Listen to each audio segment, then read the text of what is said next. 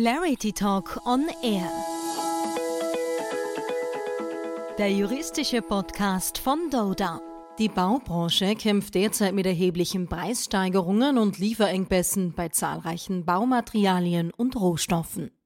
Die Entwicklung begann bereits im Zuge der Covid-19-Krise und wird nun durch den Krieg in der Ukraine nochmal verschärft.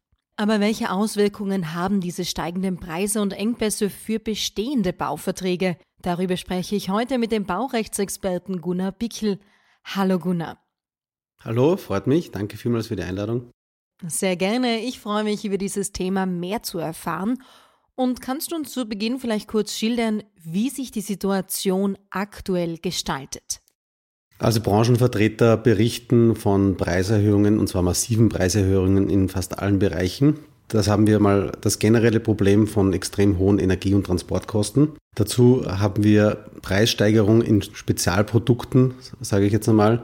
Ziegel sind massiv teurer geworden, Keramik, das bei der Herstellung sehr stark auf Gas angewiesen ist, hat eine massive Preissteigerung erfahren. Beton aufgrund der gestiegenen Energie- und Transportkosten. Der Holzpreis geht seit ein paar Monaten wieder beständig nach oben. Und ein ganz massives Problem haben wir in den Bereichen Metall, vor allem Metallkleinteile. Hier ist auch noch mit deutlichen Lieferengpässen zu rechnen. Die Metallindustrie ist massiv betroffen von den jüngsten Entwicklungen. Dazu kommt jetzt neue Transportprobleme aus dem chinesischen Raum und es wird sich hier die Situation in den nächsten Monaten voraussichtlich weiter verschärfen. Und was bedeutet das nun für bestehende baurechtliche Verträge?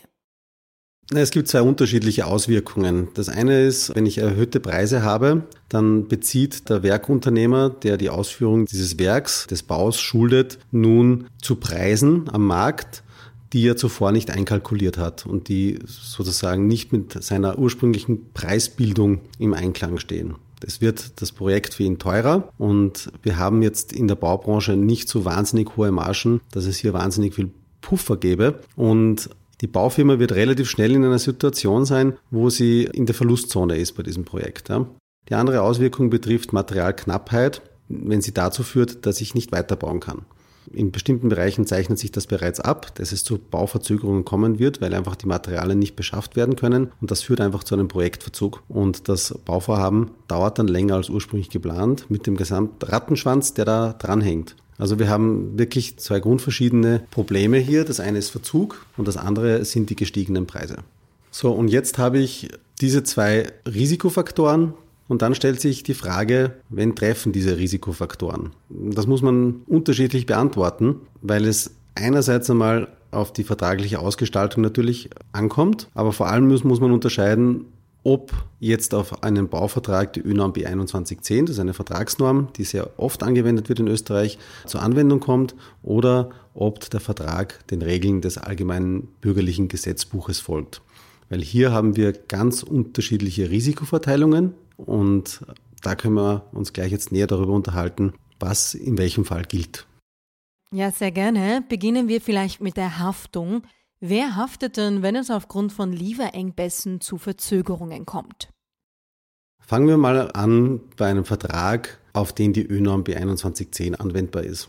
Hier ist es so, dass generell eine Risikoverschiebung zugunsten des Auftragnehmers verfolgt. Das heißt, für Ereignisse, die jetzt keiner Sphäre wirklich zuordnenbar sind, also der Auftragnehmersphäre oder der Auftraggebersphäre, die sogenannte neutrale Sphäre, für die trifft das Risiko grundsätzlich nach der ÖNOM B2110 den Auftraggeber.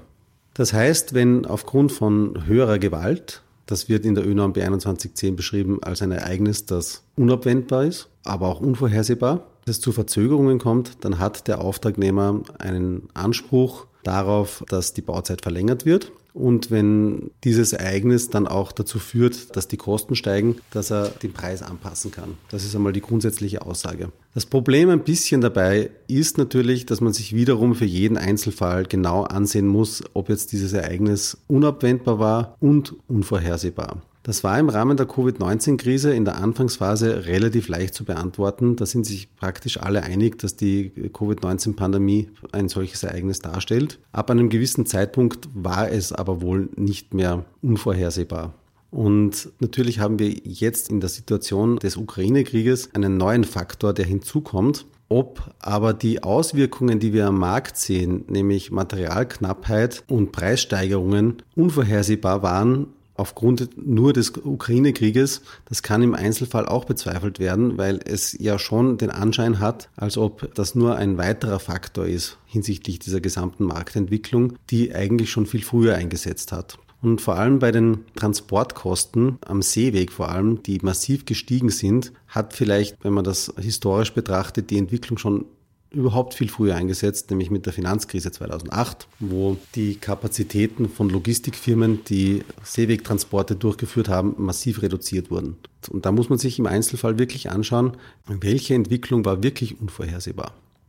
Aber wenn natürlich der Nachweis gelingt, dann fällt dieses Risiko grundsätzlich in die Sphäre des Auftraggebers nach der ÖNAM bei 2110.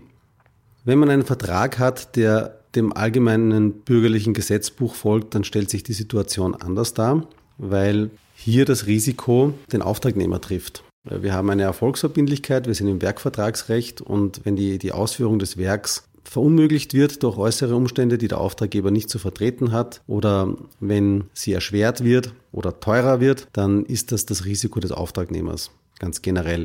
Aber es stellt sich halt die Frage, ob sich der Auftraggeber wahnsinnig viel dafür kaufen kann. Weil, wenn es darum geht, auch einen Schadenersatzanspruch geltend zu machen, nämlich die sogenannten Verzugsschaden, oder wenn es darum geht, eine Verzugspönale geltend zu machen, dann wird der Auftraggeber, wenn der Verzug durch so ein Ereignis ausgelöst wurde, meistens an der Verschuldensfrage scheitern. Es ist nämlich Voraussetzung für solche Schadenersatzansprüche, dass den Auftragnehmer ein Verschulden an diesem Verzug trifft. Und gerade bei höherer Gewalt, Krieg, Pandemie wird ein solches Verschulden meist nicht vorliegen. Daher bleibt ihm in Wahrheit dann nur die Möglichkeit, unter einer Nachfristsetzung vom Vertrag zurückzutreten. Und ob das die Lösung für den Auftraggeber ist, ist ja auch in den meisten Fällen fraglich, weil es wird nicht besser werden, wenn er dann einen anderen Auftragnehmer heranzieht, der den genau den gleichen Problemen unterliegt. Es mag aber natürlich Umstände geben, wo ein Auftraggeber sagt, okay, dann möchte er das Projekt gar nicht durchführen. Dann ist natürlich der Rücktritt vom Vertrag hier eine Möglichkeit. Und wer muss nun für etwaige Mehrkosten aufkommen? Also fangen wir mit der ÖNOM B2110 an. Der Auftragnehmer trägt eindeutig das Kalkulationsrisiko. Das heißt, er muss seine Preise so gestalten, damit er auch einen wirtschaftlich gesunden Vertrag erhält, einen guten Preis erhält. Und wenn er sich verkalkuliert, dann geht das zu seinem eigenen Risiko. Die Einflüsse, die das Bauvorhaben stören aus der neutralen Sphäre, die gehen nach der ÖNAM B2110 zu Lasten des Auftraggebers. Hier wird wohl gelten, dass der Auftragnehmer kalkulieren darf, ohne solche unvorhersehbaren und unabwendbare Ereignisse mit zu berücksichtigen. Insofern hat der dort auch einen Anspruch auf Preiserhöhung, weil die höheren Bezugspreise auf solche Elementarereignisse aus der neutralen Sphäre zurückzuführen sind. Und deswegen vertritt die herrschende Lehre hier den, den Ansatz, dass Auftragnehmer, Bauunternehmen durchaus auch Preiserhöhungen vornehmen können. Im Bereich des ABGB stellt sich die Situation, wie vorhin geschildert, eben fundamental anders dar. Hier trägt wohl eindeutig meines Erachtens der Auftragnehmer das Risiko. Und derzeit muss die Empfehlung lauten, dass Parteien im Sinne einer partnerschaftlichen Abwicklung eines Vertrages hier das Einvernehmen suchen. Viele Verträge beinhalten sogenannte Force Majeure-Klauseln, die eben Fälle der, der höheren Gewalt regeln aber die sind meistens abstellend darauf, ob die Ausführung des Werkes behindert wird. Die Frage, die sich aber hier stellt, ist, wie man mit Preissteigerungen umgeht, weil die hindern ja jetzt die Werkausführung nicht primär, sondern sie machen sie nur teurer. Dann gibt es natürlich verschiedene Ansätze zu sagen, man will in diesen Vertrag eingreifen, weil es dem Unternehmer nicht mehr zumutbar ist, zu diesen Preisen zu fertigen. Und da gibt es vor allem zwei Instrumente. Das eine ist die nachträgliche wirtschaftliche Unmöglichkeit und die würde sozusagen das voraussetzen, dass es dem Unternehmer unmöglich ist, wirtschaftlich das Werk zu erfüllen. Wird oft zu nicht gewünschten Ergebnissen führen, weil die nachträgliche wirtschaftliche Unmöglichkeit dazu führt, dass der Vertrag aufgelöst wird. Und dann gibt es das Rechtsinstitut des Wegfalls der Geschäftsgrundlage. Wegfall der Geschäftsgrundlage wird im österreichischen Recht sehr selten erfolgreich verwendet. Es gilt als Ultima Ratio und hat sehr strenge Anwendungskriterien. Nach älterer Rechtsprechung bedurfte es dafür eine Gefährdung der wirtschaftlichen Existenz. Da ist der oberste Gerichtshof ein bisschen liberaler geworden mittlerweile und ein bisschen äh, auftragnehmerfreundlicher und es reicht bereits ein substanzieller wirtschaftlicher Nachteil. Von Teilen der Lehre wird dieser Ansatz in der österreichischen Rechtsprechung kritisiert, weil er von subjektiven Kriterien ausgeht. Es ist nicht jedes Bauunternehmen oder jeder Auftragnehmer gleich aufgestellt. Es wird aber auf den wirtschaftlichen Nachteil abgestellt, was die wirtschaftliche Existenz dieses Auftragnehmers betrifft. Da gibt es Stimmen in der Lehre, die sagen, man sollte so wie in Deutschland auf objektive Kriterien umstellen, damit man dann auch zu gleichlautenden Ergebnissen kommt für verschiedene Auftragnehmer, die auch in verschiedenen wirtschaftlichen Situationen sind. Und dann würde man hier abstellen das Verhältnis zwischen Leistung und Gegenleistung. Und wenn es hier ein signifikantes Missverhältnis gibt, dann sozusagen die Möglichkeit vorsehen, dass man gestalterisch eingreifen kann und den Vertrag anpassen kann. Dieser Ansatz hat sich aber in der Rechtsprechung noch bisher überhaupt nicht verwirklicht. Das größte Problem, das ich aber sehe in diesem Bereich, ist jenes, dass es meistens nicht dieser eine Vertrag ist, der den, den Werkunternehmer, die Baufirma, den Auftragnehmer in wirtschaftliche Schwierigkeiten bringt, sondern es ist die Summe von vielen Verträgen. Dann stellt sich schon die Frage, wie ich das dogmatisch einordnen kann. Wir haben jetzt die aktuelle Situation beleuchtet. Was ergibt sich daraus für künftige Verträge? Also worauf sollte künftig geachtet werden?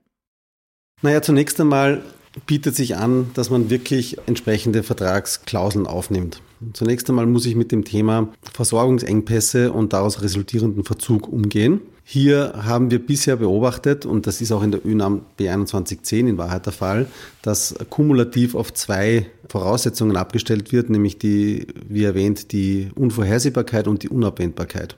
Da wird man wahrscheinlich irgendwie eine bessere Lösung finden müssen. Unabwendbar ist ein eigenes, wie ausgeführt, gleich einmal, aber die Unvorhersehbarkeit, die wird dann individuell äh, zu betrachten sein für jeden Fall.